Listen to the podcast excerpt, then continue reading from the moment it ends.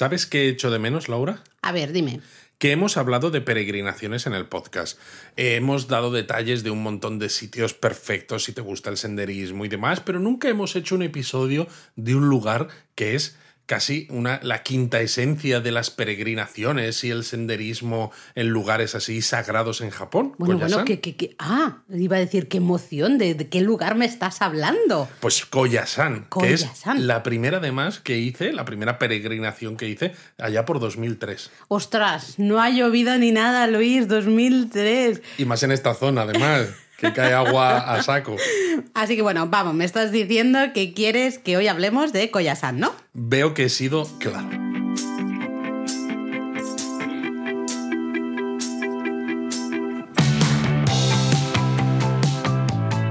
Bienvenidos a Japón a Fondo, El podcast sobre Japón de la mano de japonismo. patrocinado por Lexus, Experience Amazing.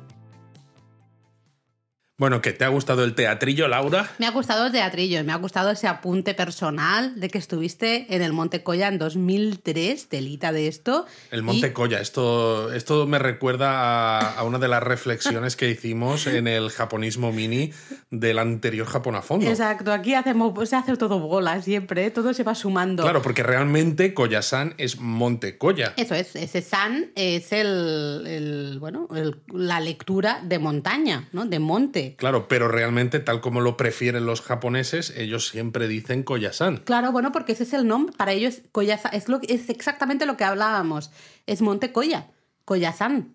Eh, Claro, pero si es el nombre del pero monte, si tú Monte dices que quieres ir al Monte Koya, ¿no? Y lo dices, por ejemplo, en inglés pensando que a lo mejor te van a entender, Mount Koya, pues puede que se extrañen un poco porque no escuchan el nombre completo. Claro, claro, es el gran problema, ¿no? Por eso nosotros siempre intentamos en muchos casos poner las dos cosas, ¿no? Koyasan o Montecoya.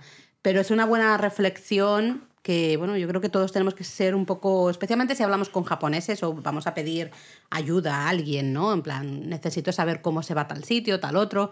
Es bueno estar pendiente de estas cosas y decirlo en japonés, ¿no? Koyasan. Exacto, perdona la interrupción, No, pero no, creo no, que era importante. Eh, bueno, no, sol- solo me, me hacía gracia porque, ostras, 2003, vaya tela, Luis. Era bastante más joven, sí. Bueno, un poquito, un poquito, ha llovido un poco y además creo que fue tu primera experiencia en un templo budista, ¿verdad? Y casi diría que la última. No, o sea, no ha sido la última, de- pero bueno, No, no la más- la última, probablemente no. la más intensa, ¿no? Sí, fue la verdad es que muy intensa. Si quieres, luego Sí, hablamos luego un poquito más del tema. Porque claro, aquí estamos hablando del Monte Koya, Koyasan y, y ahora decimos lo de dormir en un templo budista y a lo mejor gente que no sabe realmente cuál, ¿no? Se están preguntando cuál es la relación Exacto. entre no, el Monte no- Koya no, no y hizo dormir en un falta, templo no tuve que convertirme al budismo por una noche ni nada de eso, ¿eh? Tranquilos, que no hace falta. Bueno, el Koyasan, el Monte Koya, es el centro neurálgico del budismo Shingon, que yo diría que es una de las escuelas budistas más importantes de Japón, de todo el país. Es un budismo muy chingón, sí. Ay, de verdad, Luis, no empecemos, ¿eh? Que el podcast es muy largo y no sé si tengo paciencia, ¿eh? No empecemos. Bueno, el budismo Shingon es una escuela que llegó a Japón de la mano de Kobodaishi, también llamado Kukai, ahora hablaremos de él, hace más de 1200 años. Exacto. Quizás a veces si veis algo en inglés, eh, hablando de escuelas budistas, vais a ver la palabra sect. Sí, ¿no? secta. Secta. No lo traduzcáis como secta porque en castellano, ¿no? La palabra secta tiene una connotación negativa, ¿no? De un grupo religioso un tanto extraño, ¿no? El, el sentido de este sect en inglés, ¿no? Para hablar del budista son eso, son diferentes escuelas que al final, pues bueno, intentan alcanzar la iluminación pues de diferentes maneras. Exacto, es- es man- diferentes maneras de interpretar un poco el camino. ¿no? Eso es. hacia la iluminación. Eh, bueno, con el tiempo, como tú decías, Koyasan se ha convertido en uno de los destinos turísticos de peregrinación más populares de todo el país. Tú en el teatrillo decías, ¿no? Una de las primeras peregrinaciones que, que hiciste y de hecho... Totalmente, quizás de las más famosas. Es verdad que en los últimos tiempos, a medida que Japón se ha ido poniendo de moda entre el turismo, el turista occidental, pues otras peregrinaciones pues se han ido también poniendo de moda, pues como por ejemplo Kumano Kodo, como por ejemplo de Wasansan, como los 88 templos de Shikoku. Exacto. Pero hay que reconocer que si había alguna peregrinación que ya fuera conocida y popular entre los menos, los pocos turistas que íbamos a Japón, ¿no? Hace ya tantos años, porque evidentemente no era ni de lejos lo que es, lo que es ahora, Koyasan estaba ya ahí, ¿no? Estaba en mente de todo el mundo. Ahora quizás la gente ya no piensa tanto en ir a Koyasan porque hay muchas más opciones y mm. depende también de hacia dónde te lleve tu itinerario, mm. pues escoges una u otra, ¿no? Pero entonces mm, yo solo tenía en mente Koyasan. Em, yo creo que Koyasan es que ganó especialmente por los paisajes precioso. Estamos en las montañas al sur de Osaka. Bueno, claro, si quieres hablar de peregrinación, ¿no? De un lugar espiritual donde te sientes que dices, hay una energía especial, aunque tú no seas budista ni nada de eso, pero estás en un lugar que, te, te, causa casi que, la piel se te erice, ¿no? Hay algo, exacto, hay, ¿eh? hay, algo, hay una mm. energía extraña, especial, impresionante. Es algo que comentamos en muchas peregrinaciones, el entiendo por qué surgieron estas peregrinaciones, ¿no? o estos, ¿Por qué se construyeron estos, estos, templos en ciertos lugares? Porque realmente hay algo en la naturaleza. Eh, yo no soy muy creyente, ya lo digo aquí, pero sí que se nota una energía especial que dices, no me extraña que aquí se irguiera este templo. Y fíjate, si ya se notaba una energía especial, ¿no? Y por eso eh, se hizo todo lo que se hizo en el monte en Koyasan, tú imagínate después, cuando, claro, se añaden más templos, se mm. añaden eh, el cementerio, ¿no? Que ahora hablaremos también, se añade eh, la posibilidad de estar, en, dormir en un templo y todo eso. Es que al final, claro, todo eso va aumentando, va aumentando, bueno, hasta que llega un momento que quizás, bueno, hay que equilibrar, ¿no? ¿Cuántos turistas vienen? ¿No? ¿Esto se ha convertido más en un lugar turístico o sigue teniendo esa espiritualidad como el primer día? Yo no lo creo, porque al final, como tú decías, ¿no? Sí que eh, surgió a partir de ese primer templo que creó que estableció aquí Kobodaishi, ahora hablaremos de, de, su figura porque está muy ligada a Koyasan, tenemos que hablar de Kobodaishi sí o sí, eh, a partir de su muerte el cementerio, que es otro de los grandes puntos turísticos de cualquier visita a Koyasan, pero creo que ha sabido mantener muy bien su ambiente o Yo creo que sí. Eh, ese puntito de espiritualidad 1200 años después, ¿no? Eh, sí que es un punto, es un lugar muy turístico en el que ahora hablaremos también de esto, te puedes alojar en un templo budista y puedes estar, pasar una noche en la zona y dices, ¿cómo equilibrar esto? Yo creo que está bastante bien equilibrado. Bueno, al final de todas maneras es curioso, está bastante bien equilibrado, pero claro, después de Kobodaishi, de su muerte y demás, se construyeron más de 100 templos, entre los que destaca, por ejemplo, el templo Kongobuji, que es el mm. centro actual del budismo Shingon. Eh, ah, que es el que tiene el, jardín zen, ¿verdad? Me parece, si no me equivoco ahora. Justo, justo. Y claro, en muchos de ellos tú te puedes alojar, pero no deja de ser una cantidad limitada de lugares en los que alojarte con una capacidad de asumir eh, huéspedes también limitada. Entonces, lo hace complicado, hace que necesites planificarlo con un poco de antelación. En mi caso, en 2003 no tanto, porque era mucho menos turístico, evidentemente.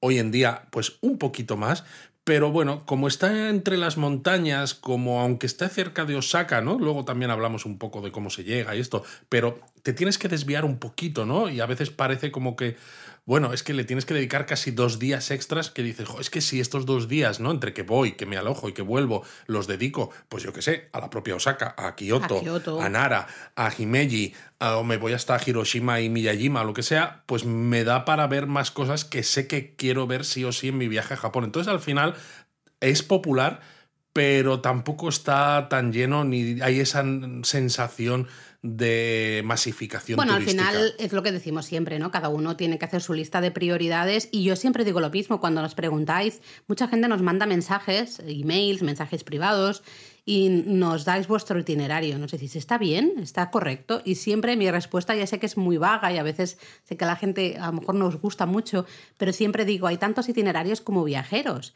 cada uno tiene que decidir qué lugares quiere ver. Yo no te voy a decir, eh, tienes que ver X lugar. Si tú has hecho tu trabajo, es decir, tú has mirado japonismo, has mirado todas las guías, Y has, has mirado la lista de intereses, por Exactamente, ejemplo, ¿no? y has Para ver. decidido que tú quieres, tú prefieres ver Koyasan porque lo has estado mirando, ¿no? Te has leído la, la guía de japonismo, has visto las fotos y te interesa más Koyasan que, por decirte algo, no sé, eh, Kurashiki, ¿vale? Vamos a poner un- Bueno, un, es que tenemos miembros de la comunidad japonismo, ¿no? En Discord, por ejemplo, que son muy fans del senderismo. Entonces, es muy posible que personas así prefieran antes irse a Koyasan que irse a una gran ciudad, por ejemplo, ¿no? A un bien. centro urbano. Entonces, nosotros, sin saber qué es lo que hay, ¿no? En la cabeza de la gente que nos escribe, no podemos decir qué es mejor, porque no conocemos cuáles son vuestros No. intereses, ¿no? Y qué es lo que os mueve, porque al final una de las cosas que decimos siempre es que Japón tiene de todo para todos. Totalmente. Así que, por eso, tantos itinerarios como viajeros. Pero bueno, nos estamos liando. Tú has dicho antes, eh, por la ubicación, ¿no? Decías dónde estaba. Y es que creo que es interesante que os abráis un mapa, Google Maps, mientras estáis escuchando este podcast y os fijéis que realmente eh, el Koyasan, el Monte Koya, está muy cerquita, entre comillas, de toda la zona de Kumano. Está, digamos, al norte de la zona de Kumano. Exacto, ¿no? que es otra, ya hemos dicho, otra de las rutas de peregrinación hoy en día más populares también entre los turistas. Eso es, y de hecho hay una ruta que conecta justamente el, el Monte Koya con los santuarios de Kumano, es la ruta Kohechi, que es una ruta eh, bastante complicada, es una ruta que probablemente eh, para una persona que no sea, digamos, muy buen senderista, ¿no? Por ejemplo, nosotros, pues no la recomendaría No, porque es no, no. bastante, bastante dura. Eh, pero si os gusta el senderismo, desde luego. Ciertamente, Laura, eh, la verdad es que esta ruta, Kohechi, eh, la naturaleza que hay es preciosa. Imaginad, ¿no? Conectar dos zonas sagradas de peregrinación, una de templos, otra de santuarios, es perfecto en ese sentido, pero eso sí, es, es durilla Es y necesita un poco... Bueno, pues gente que, que esté acostumbrada a hacer este tipo de cosas, que tenga buen calzado y que sepa también cómo, pues, cómo afrontar, ¿no? Caminos un poquito más complicados, Exacto, además más duros. hay cabañas que, bueno, pues básicamente es la cabaña, no hay nada más, con lo cual también tienes que llevar tus ah, provisiones, tu comida, en fin. En la, en la web tenemos todo un post dedicado a esta ruta con recomendaciones, consejos y demás para, para afrontarla.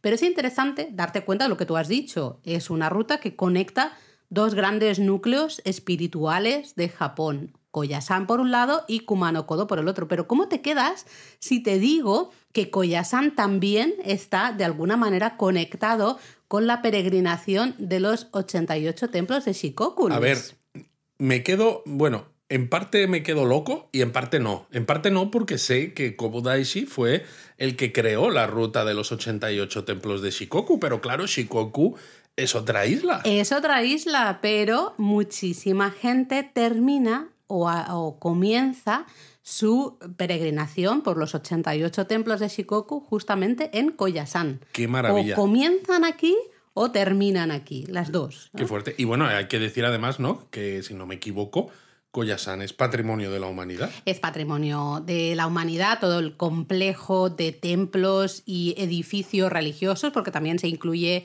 el maravilloso cementerio Okunoin.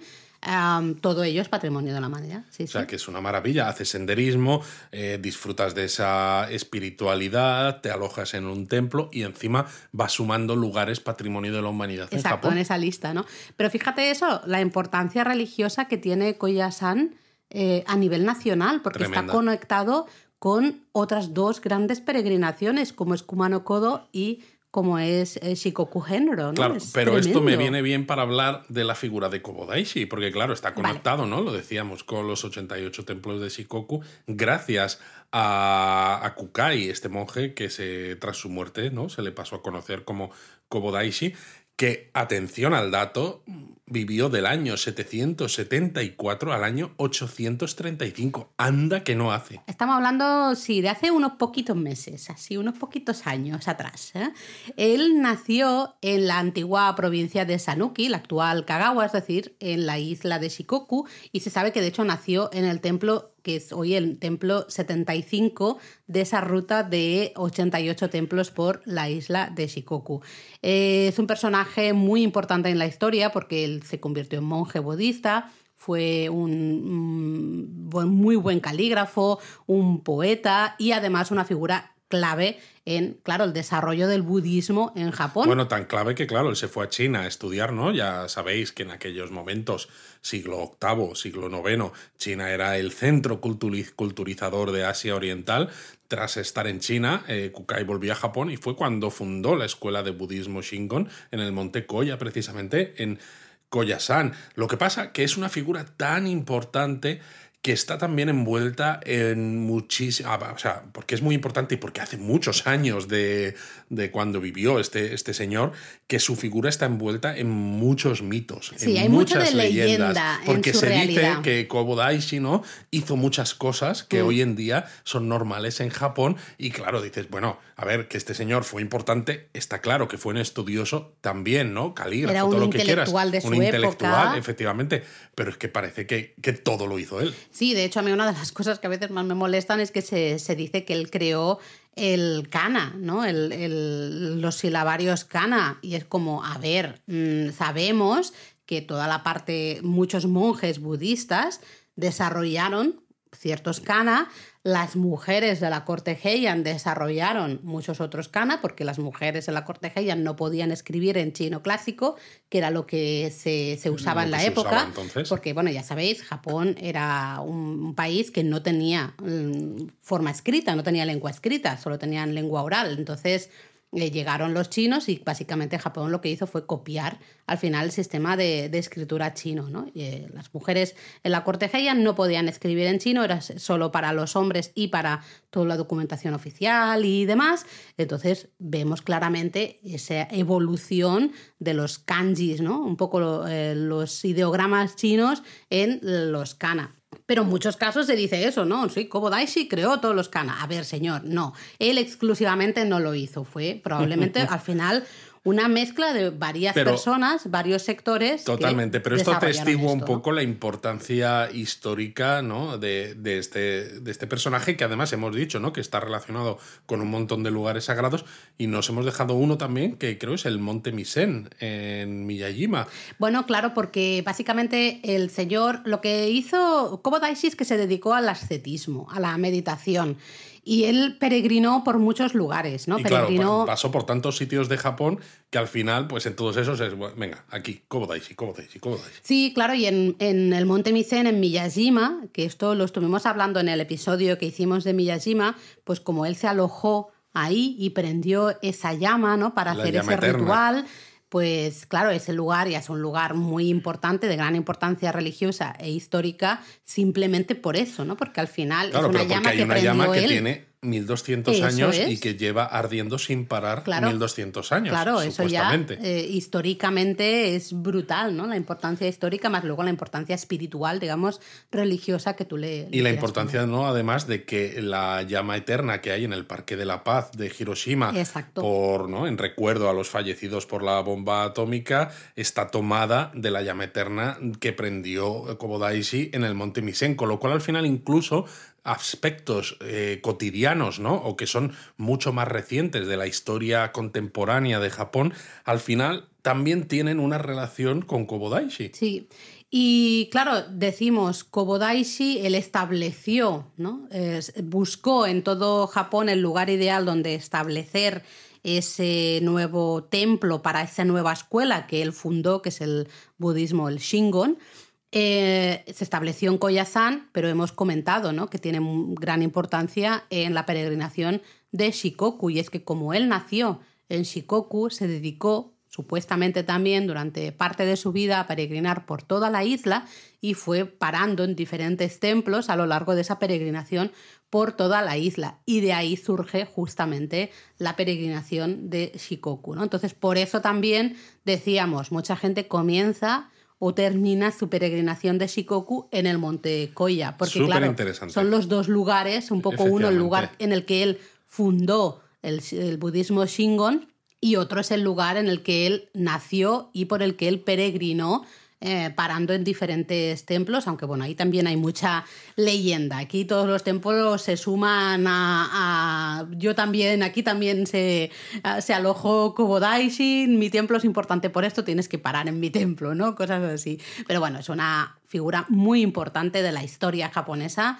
y del budismo, evidentemente, ¿no? Exacto. y, yo creo que era importante pararnos un poco en, en su figura precisamente por lo importante que es en Japón, ¿no? Porque al final dices, si voy a ir a Koyasan, eh, lo puedes disfrutar sin conocer quién fundó Koyasan, ¿no? ¿Por qué? ¿Cuál es su importancia histórica barra mitológica? Lo que quieras. Pero yo creo que si entiendes un poco más la figura de Kukai, de Kobodaishi, pues bueno, disfrutas un poquito más, ¿no? le das un poco más de contexto le das a, la contexto, entiendes qué es eso. puedes entender, ver peregrinos de Shikoku en Koyasan. Y que no te dices, claro, ¿por qué están aquí? Si, si, si, la peregrinación de Shikoku, señores, que se han perdido ustedes, que esto no es aquí, que esto es en otra isla. Utilicen el Google Maps de sus teléfonos, hombre. No, pues tiene una explicación, ¿no? Y además, la parte histórica, decíamos, la escuela, la escuela Shingon es una de las más importantes que hay en el Japón en la actualidad. Y, bueno, pues hay que saber un poco, aunque sea un poquito, ¿no? Lo, que hemos mencionado, muy, muy, muy, muy poquito, pero un poquito para comprender un poco más. Pero claro, desde el punto de vista turístico, Laura, ¿cuántos días pasamos en Koyasan? Bueno, yo creo que para mi recomendación, mm, a ver, si haces la experiencia completa, que es lo que nosotros recomendamos, creo que al menos hay que dedicarle dos días, una noche. Yo más de una noche no le dedicaría, pero porque en mi caso, y esto es mi, mi opinión, ¿eh? Em, toda la experiencia de alojarme en un templo budista, comer comida budista, desayunar desayuno budista y todo esto, para mí una noche es suficiente. Bueno, yo es lo que creo. De hecho, yo es lo que es lo que hice, ¿no? Llegas desde Kioto o, desde Osaka a, pues, a media tarde, por ejemplo, ¿no? Haces el check-in en tu templo budista, pues cenas allí, pues si tiene en algún caso, por ejemplo, pues te das una vuelta pues con el Yucata, pues por la zona Hay un montón de ahora hablaremos porque hay un montón de lugares que ver. Hay un montón de lugares, pero creo que si le dedicas esa tarde a ver la zona, ¿no? Luego ya te relajas en el templo, como te levantas muy pronto al día siguiente, realmente aprovechas mucho también el día y puedes volver hacia Osaka o hacia Kioto pues ya por la tarde, tarde-noche, ¿no? Con lo cual aprovechas día y medio casi. Y, y, va muy bien siempre llegar como por la tarde a los hoteles porque así un poco ya puedes entrar en la habitación si quieres hacer el check-in de manera normal, que es una tontería. Si llegas por la mañana, pues dejar las maletas y las llevas y si no el, el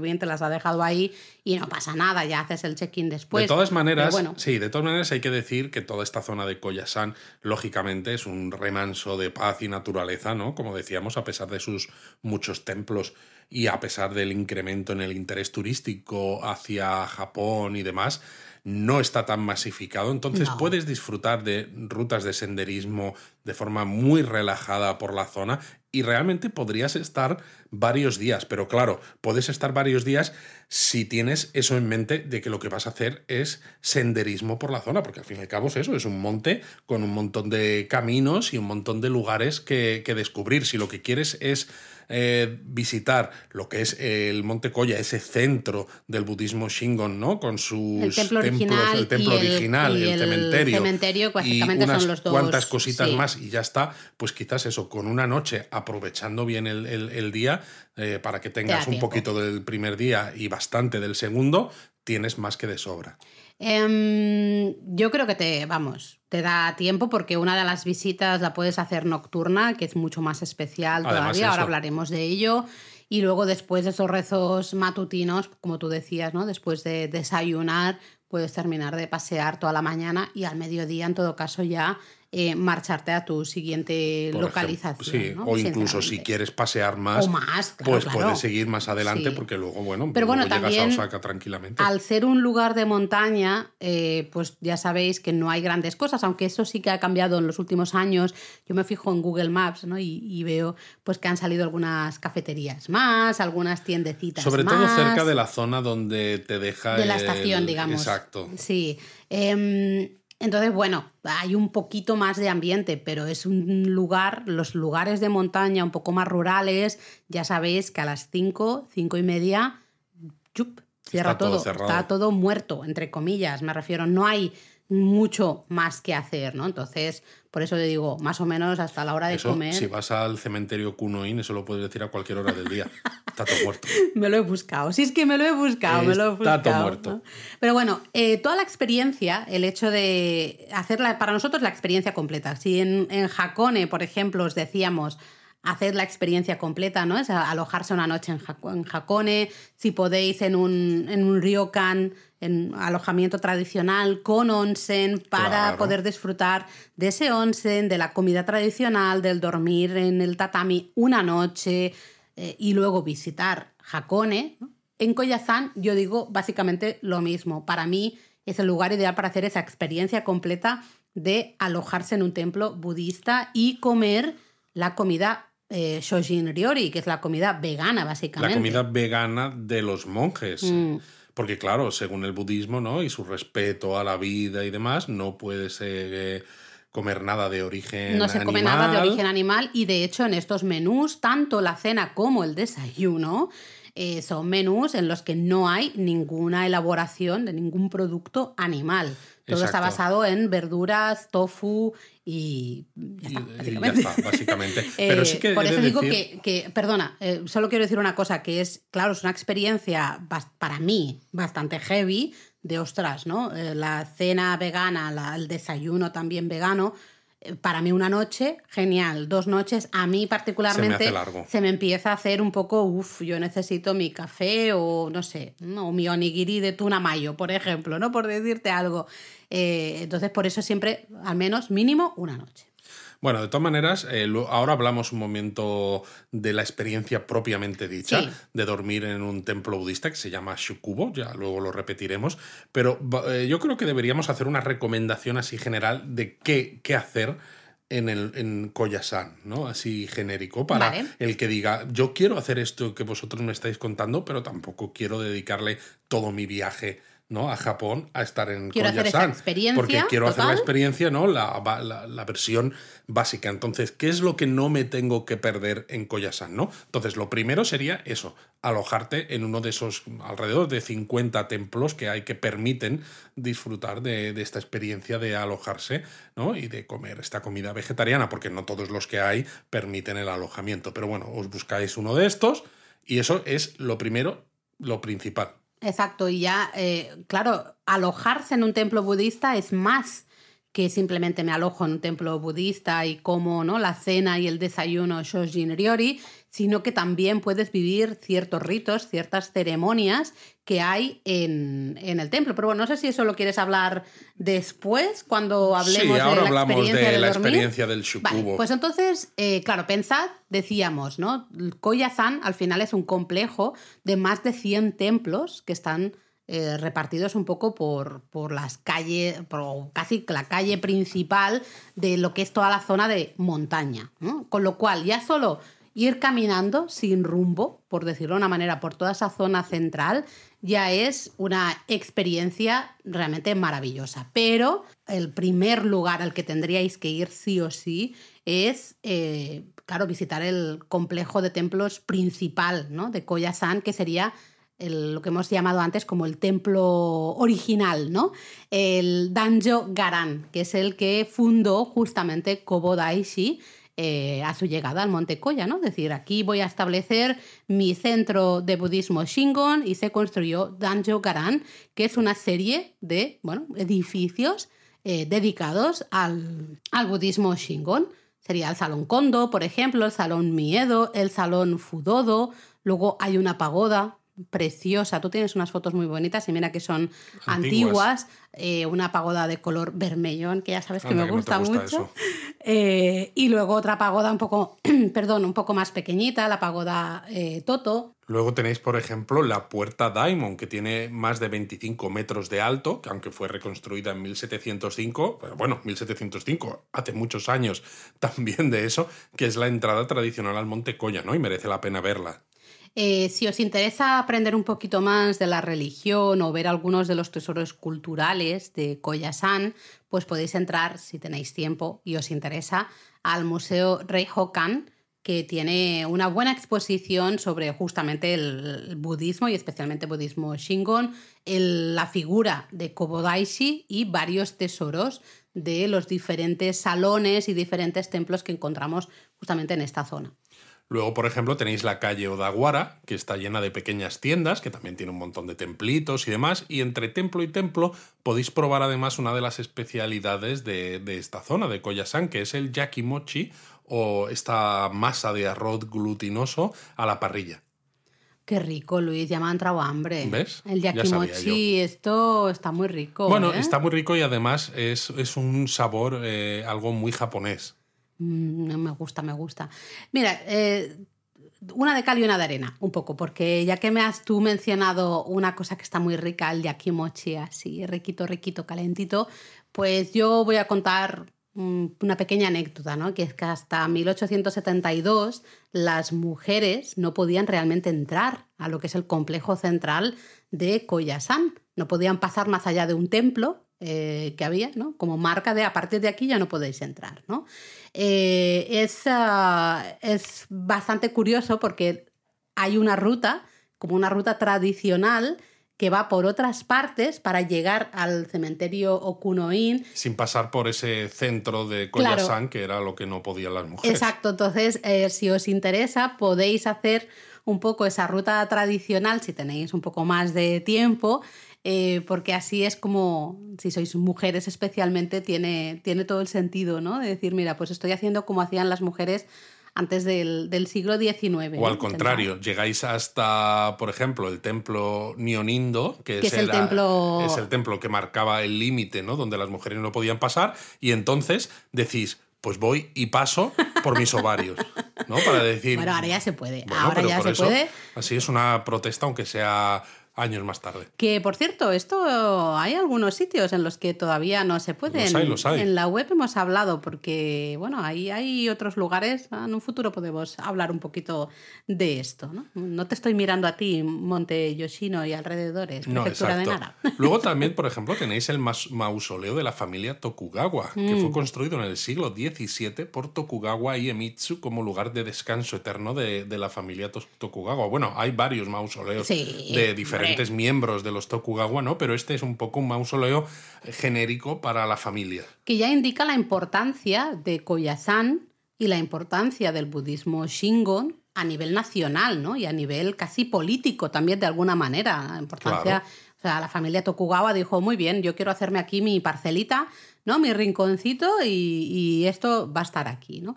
Y luego, evidentemente, como tú mencionabas antes, tenemos el templo eh, Kongobuji, que sería el templo principal, porque lo que hemos lo que estamos hablando ahora es el complejo, el complejo. central de, de Koyasan Dentro de este complejo central tendremos. Exacto, Danjo es este complejo central de templos. que sé que son muchos nombres raros, tranquis. Exacto, es lápiz y papel, como siempre. Sí, y además cuando estás ahí, al final es ir viendo es todas fácil, las. Sí, sí, sí, sí. Eh, pues el templo uh, Kongobuji es el templo principal del budismo Shingon, todo Japón.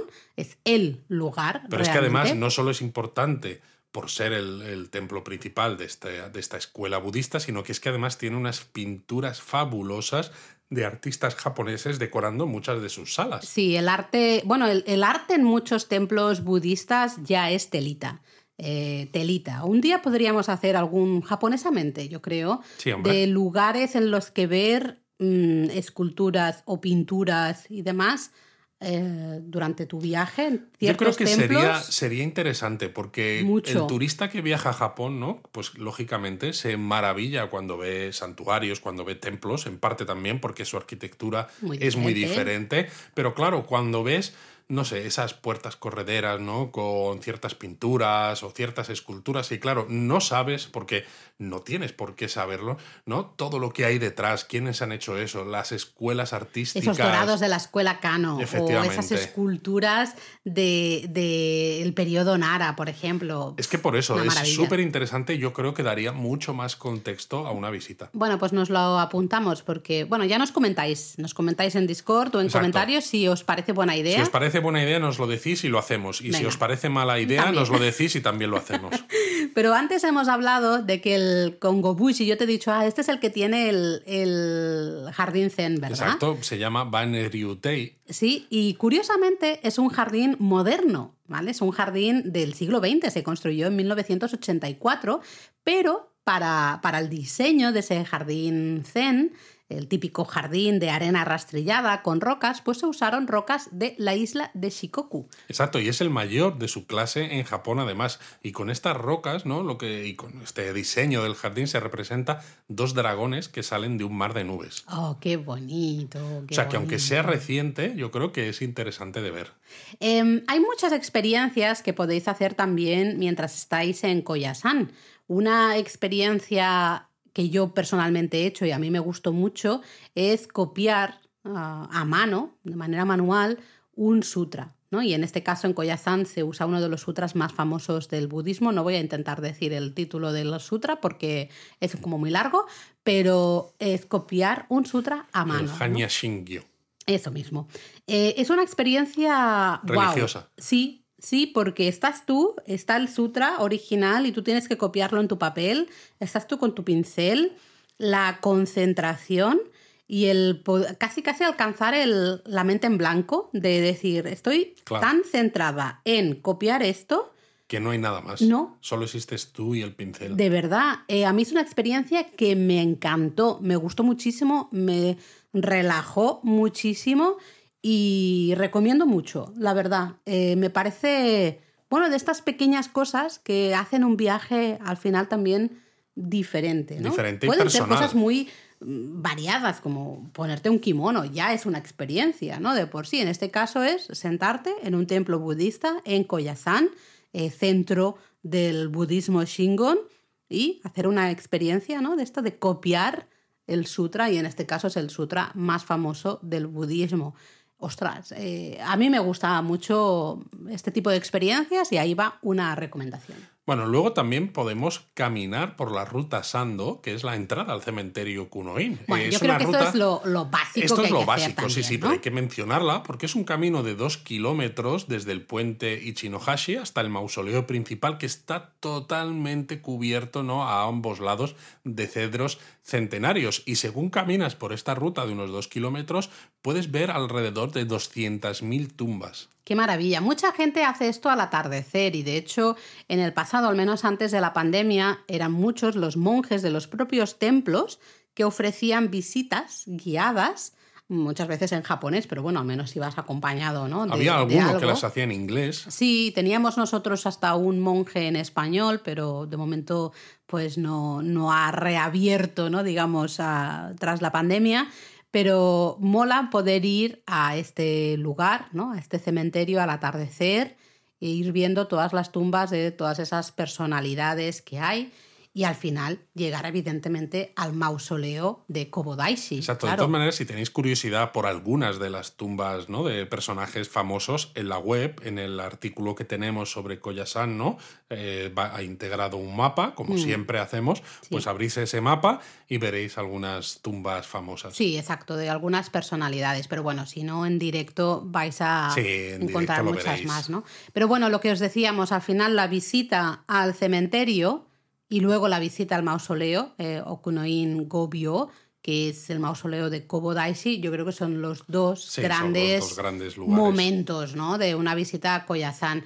Es habitual encontrarte a muchos peregrinos que están recitando sutras, ¿no? están rezando, meditando justo enfrente del mausoleo de Kobodaishi, ¿no? en este complejo del cementerio Okunoin. Con lo cual es eso, si vamos un poco al atardecer, pues el ambiente es casi mágico. Sobre todo, además, si luego te quedas y miras la belleza de la sala de las lámparas Torodo, ¿no? Mm, porque... En el salón principal, ¿no? La zona del salón principal. Exacto, mm. porque claro, eh, son más de 10.000 lámparas donadas por gente común, ¿no? Y que siempre están encendidas. Entonces, claro, aunque siempre estén encendidas, si lo veis con luz de día, pues es eh, impresionante, porque son muchas, pero menos. Cuando ya la luz empieza a caer, ¿no? Y veis esas lámparas encendidas, es espectacular. Además, se dice que hay, esto es una leyenda, evidentemente, ¿no? Pero dos de estas lámparas, ¿no? Eh, una de ellas donada por una mujer de pocos recursos que le regaló la lámpara a Kobodaishi y otra donada por el emperador Shirakawa, tela, se dice que llevan encendidas sin interrupción más de mil años. Qué barbaridad, qué pasada. Bueno, esto junto con la, la llama ahí del monte Misen eh, bueno, quién sabe, este señor lo de apagar las, luces no, le, no, lo llevaba bien. ¿eh? ¿eh? este señor la verdad es que lo tendría mal con los temas actuales de... De, concienciación, de, medio ambiente, y de gastar menos energía y esto, sí, sí, sí. Em, bueno, ya que os hemos he recomendado antes una experiencia como la de copiar sutras, pues os voy a recomendar otra experiencia que mucha gente le interesa también cuando viaja a Japón, que es la eh, meditación. En este caso es la meditación típica del budismo Shingon que se llama Ajikan. que también podéis disfrutarla. Hay varias experiencias en diferentes templos y te ayudan un poco a aprender cómo meditar y cómo ser uno con el universo. Que al final es un poco, del budismo. Al final es un poco lo que haces cuando copias el sutra también, ¿no? te conviertes en mismo. sales como de tu cuerpo casi, ¿no? Porque casi eh, estás, te estás viendo a ti mismo escribir los sutras. Estás, sí, sí, estás fuera, ¿no? Es una experiencia muy, muy especial. Totalmente. Eh, y si decís, vale, esto de meditar, de copiar sutras está muy bien, muy interesante, pero yo soy un poquito más de gastar dinerito y comprarme cosillas, lo entiendo, yo también soy así. Se puede ser. Es que en Japón, hacer las dos que en Japón apetece comprar un montón de cosas porque, claro, hay un montón de cosas que son muy diferentes y que solo consigues allí. Pues aquí, pues también podéis comprar artículos budistas a modo un poco de souvenir. Digamos, por ejemplo, un rosario budista. Si esto os parece demasiado, pues tengo una idea quizá mejor, ¿no? O que a mí me, me interesa más, que es una pequeña maderita que se usa para escribir sutras, que se llama kyogi ¿vale? Eh, eso lo podéis comprar un poco de recuerdo, de la misma manera que compramos las, perdón, eh, que hacemos ofrendas para obtener las tablillas de madera Emma, porque ya sabemos que no se compran. no, no, son, ofrendas. ¿vale? Entonces, pues bueno, es la, es la misma, es el mismo estilo. Y no, penséis que porque estéis en, en un lugar sagrado, eh, gastar dinero y comprar un rosario budista, aunque no seáis budista, va a estar mal visto, porque lo que decíamos siempre, eh, la religión y el Estado en Japón están separados, eh, las religiones no obtienen dinero del gobierno, ¿no? Por temas eh, legales, con lo cual tienen que buscarse la manera de sobrevivir pues a base pues de cobrar entrada para no sé qué. Pues aquí te puedes alojar y entonces te cobramos el alojamiento y la manutención no de la cena y el desayuno. O por ejemplo la venta de todo este tipo de, artículos. O sea, al final es ¿eh? como lo de los amuletos, ¿no? Está claro que mucha gente los compra porque realmente cree en ellos, pero en muchos casos al final también, incluso para los propios japoneses, se ha convertido en la costumbre, ¿no? Es algo que haces en ciertos momentos o que haces cada vez que visitas un templo o barra santuario, pero además es la manera también de ayudarles a sostenerse económicamente y encima tener algo que a ti te gusta. Sí, yo creo que hay mucha parte de ese de querer apoyar a ese templo, a ese santuario, ¿no? Y es que se nota, o sea, estamos hablando aquí es como el que viaja a Japón y usa los hoteles con japonismo, ¿no? y compra el seguro de viajes con japonismo, pues eso es el apoyo, es sí, el apoyo. Sí, porque, jo, además, sinceramente, si no estuviera bien visto, no tendrían ellos mismos mm, esas tiendas en los propios templos con un montón, porque es que no estamos hablando que te venden solo el, rosario o solo la pequeña maderita, ¿no? El kyogi este. Es que tienen un montón de cosas más, ¿no? Tienen unas hierbas, también un digestivo que le gustaba mucho a Kobodaishi. Claro, cualquier cosa que ya tenga la imagen de Kobodaishi ya te la ponen en la tienda. Ostras, entonces tranquilos, porque si os apetece alguna de estas cosas, yo lo entiendo, os, os entiendo perfectamente, así que no está mal visto. Problema. Y bueno, si tenéis tiempo, podéis hacer algunas de las rutas de montaña, ¿no? De Hombre, senderismo. pero estamos hablando de cosas, de ideas para hacer en esta experiencia que hemos dicho, de una noche, ¿no? Y demás. Sí, pero justamente lo digo, si tenéis tiempo, si sois de los que os queréis quedar un poquito más, pues podéis hacer esas rutas de montaña, que si nosotros tenemos tiempo, al final de este podcast mencionamos algunas, si no, en la web las tenéis todas explicadas. Pero bueno, hablemos de cómo es la experiencia de dormir en un templo budista, así básicamente la experiencia del shukubo, ¿no? Que es como se llama esto de dormir en un templo. Y realmente es parte de lo que hace único también a Koyasan, no solamente porque es muy bonito, no solamente por esa energía que desprende, por ese cementerio con 200.000 tumbas, por los cedros milenarios, sino es que además es que vas a dormir en un templo budista. Y yo creo que eh,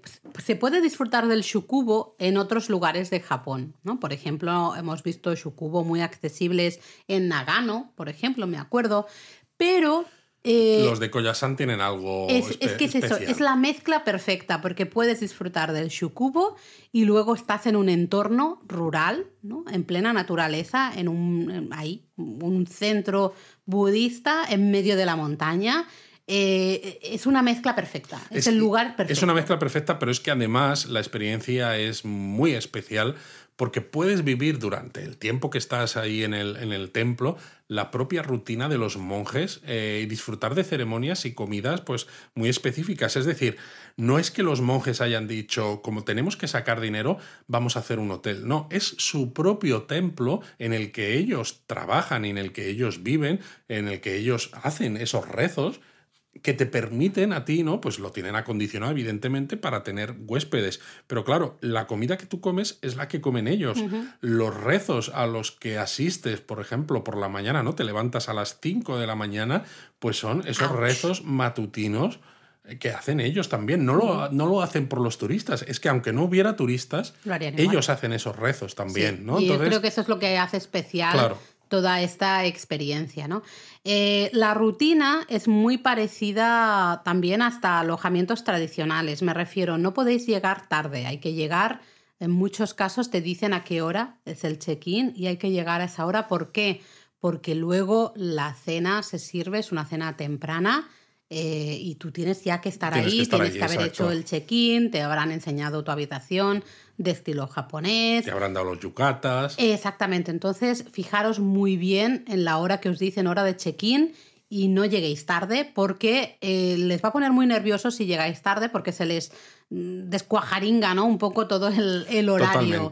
Así que eh, sed muy conscientes de eso, que es, forma parte de la experiencia. Esto no es un hotel cualquiera, sino que vas a un templo en el que están una serie de monjes que ellos viven y tienen sus ritos y tienen sus quehaceres diarios y nosotros vamos a eh, intentar entrometernos lo menos posible, ¿no? Sacar lo positivo, pero no añadirles a ellos más trabajo. Aquí yo sí que puedo contar una anécdota, ¿no? Que se nota, hemos hablado muchas veces del, bueno, el primer episodio de Japonesamente que hicimos, hablaba del omotenashi, la hospitalidad japonesa, ¿no? Y hablábamos de cómo en muchos sitios te dan yucatas, si ven que eres muy alto, como es mi caso, pues ya te dan yucatas doble XL o triple XL, ¿no? Que se van eh, corriendo a buscarlos cuando te ven. Efectivamente. Y me hace mucha gracia porque, claro, cuando yo estuve en Koyasan en 2003, tengo algunas fotos que hemos preferido no enseñar ni siquiera en la web por vergüenza personal en el que se me ve con mi yucata, pero las peores son en las que estoy sentado, porque claro, eso se abre, que no veas, y no se llega a ver hasta, pero se me ve el muslamen, pero no veas, porque claro, en aquella época, ¿no? Que no había tanto turista, que no estaba tan preparado ver un extranjero, ¿no? De un metro noventa y cuatro, pues claro, le das el yucata lo más grande que tienes, pero, es que lo más grande que tienes no es suficiente y no hay más. Exacto, bueno, por suerte en eso, mira, es una de las cosas positivas de que haya más turismo a Japón, la verdad. El, tallaje de los yucatas, oye, pues se ha ampliado, ¿no? Pero bueno, lo que os decíamos, llegáis, tenéis un tiempecito antes de que os sirvan la cena.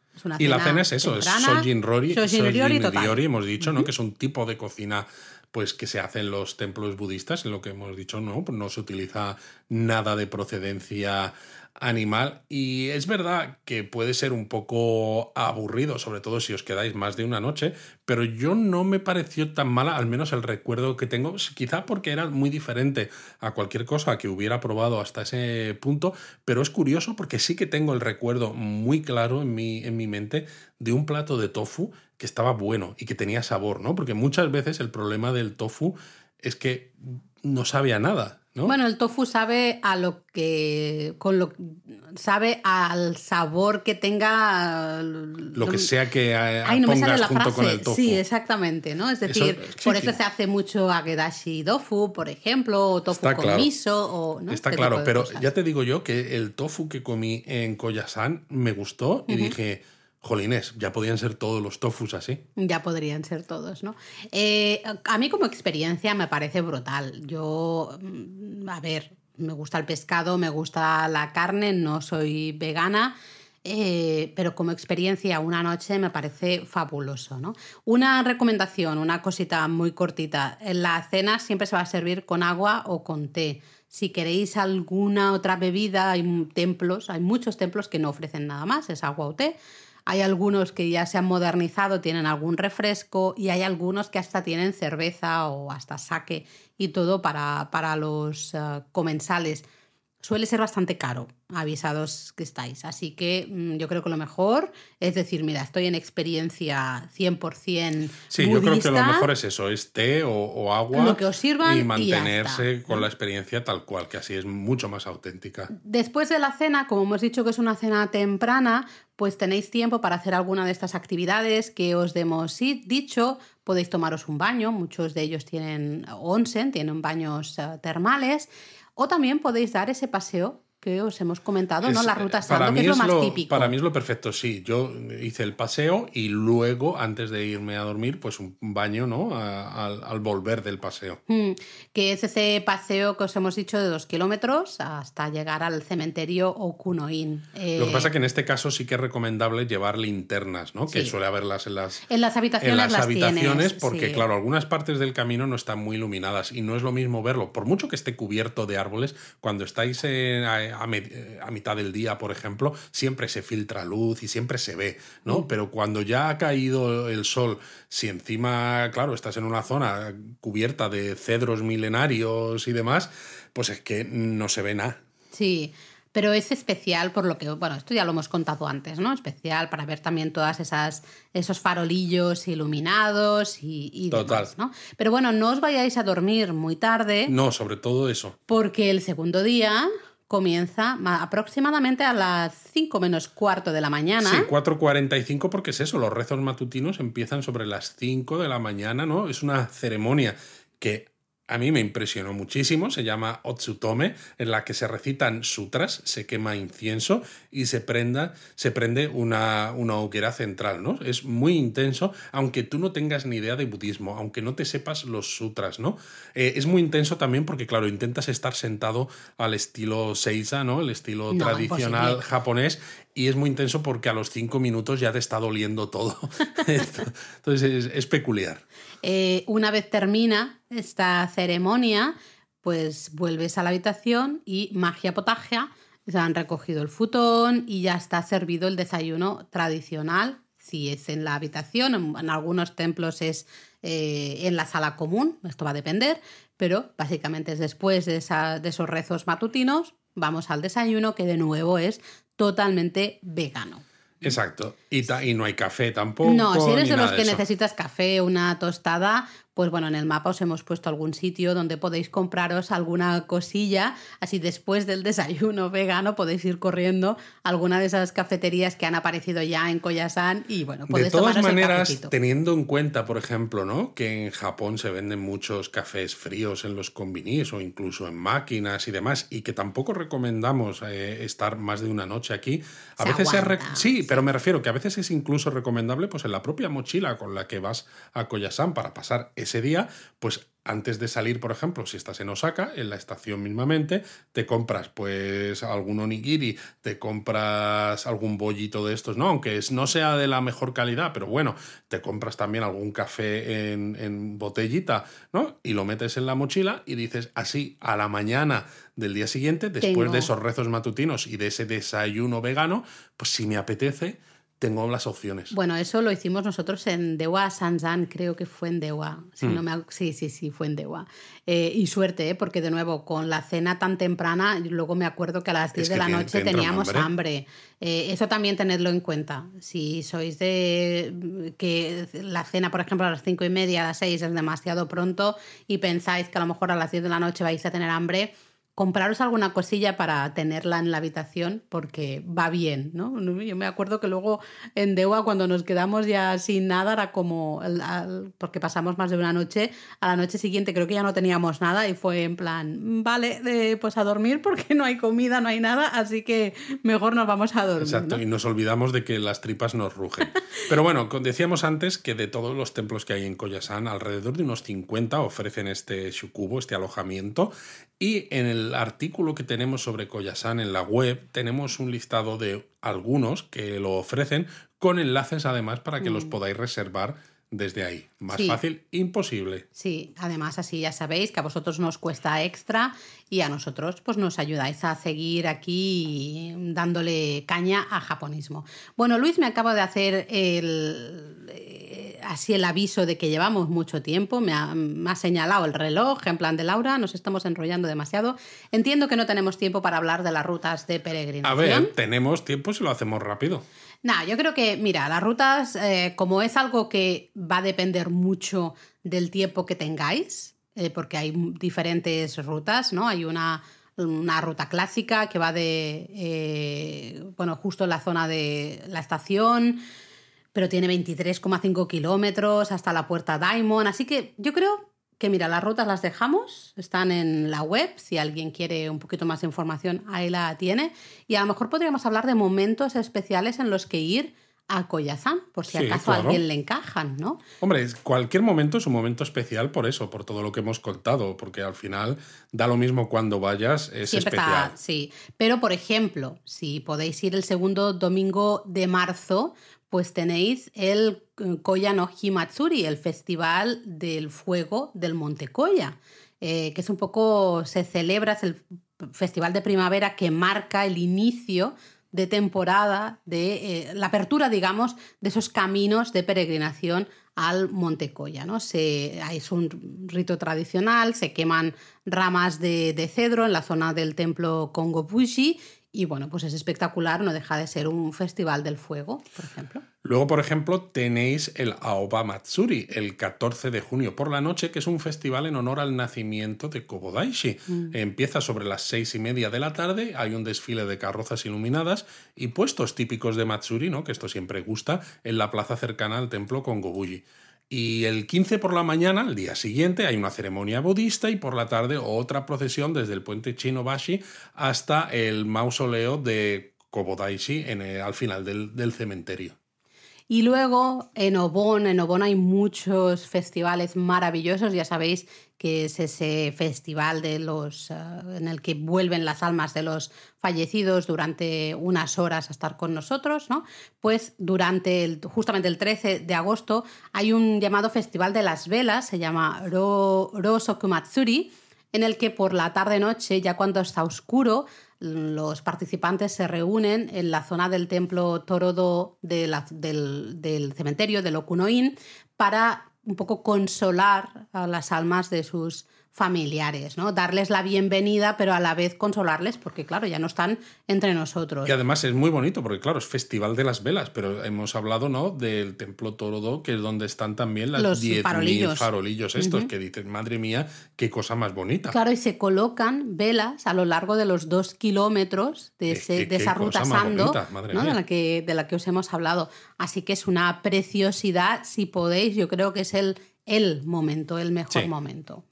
Pero, a ver, ¿cómo llegamos a Koyasan? Luis, tú que eres el, experto en transporte en Japón, ¿cómo llegamos a Koyasan? Pues bueno, la mejor manera de llegar a Koyasan, la que yo hice, es desde Osaka, eh, porque desde la propia estación de Namba, Nankai, ¿no? Nankai es una de las, de las compañías ferroviarias pues, más populares en, la, zona, de, Osaka. sí pues hay una, tiene una línea que se llama línea Nankai-Koyasan, que es como muy evidente, y va hasta la estación de Gokurakubashi, que es el final de la línea. Es súper fácil porque subes en la estación de Namba y vas hasta el final de la línea. Cuando ya te sin echan más. del tren, dices, vale, tengo que bajar aquí, ¿no? Son unos 100 minutos, ¿no? Una hora 40, pero no está incluido en el JR Pass porque Claro, Nankai es, otra Nankai. empresa diferente de JR, ¿no? Entonces hay algunos trenes que van directos, ¿no? en plan Limited Express, con menos paradas, otros requieren cambio en la estación de Hashimoto, etcétera, ¿no? O sea, hay que, hay que ver. También, claro, si el tren para menos, eh, va a salir un poquito más, Más caro. caro.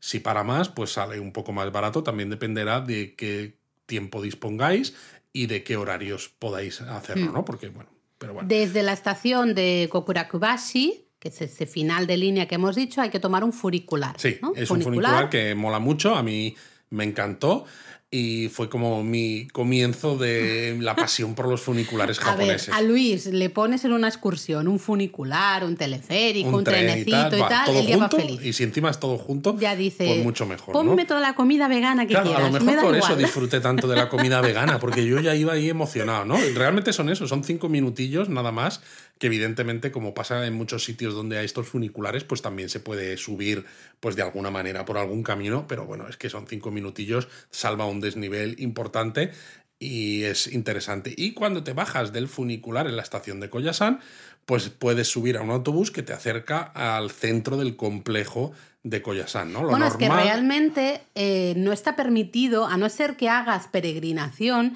no está permitido Eso es. caminar desde la estación del funicular hasta lo que es el centro del complejo de, de templos, por lo que por eso hay siempre autobuses a la Eso llegada del es. funicular, tenemos ese autobús para que te acerque lo máximo posible a tu alojamiento. El trayecto ¿no? en autobús son unos 10 minutillos, que no es mucho, pero es eso, lo tenéis que tomar sí o sí. Y bueno, pues ya está. O sea, es. Hmm. Es, es relativamente fácil. Es relativamente Parece fácil. como muy complicado a veces, pero es muy fácil. Sí, Tren, cuando yo estuve. funicular, quizá- autobús. Cuando yo estuve, eh, quizás podía ser un poco más complicado porque, claro, no había tanta información para turistas occidentales y recuerdo que el tren en el que iba era, tenía como dos secciones y en una de las estaciones eh, el tren se dividía y entonces una de las secciones iba hacia otra parte y otra continuaba hacia Koyasan. Entonces Con lo cual tenías- había que estar sobre todo tenías que tener, saber muy bien que estabas en los coches apropiados, porque como estuvieras en el coche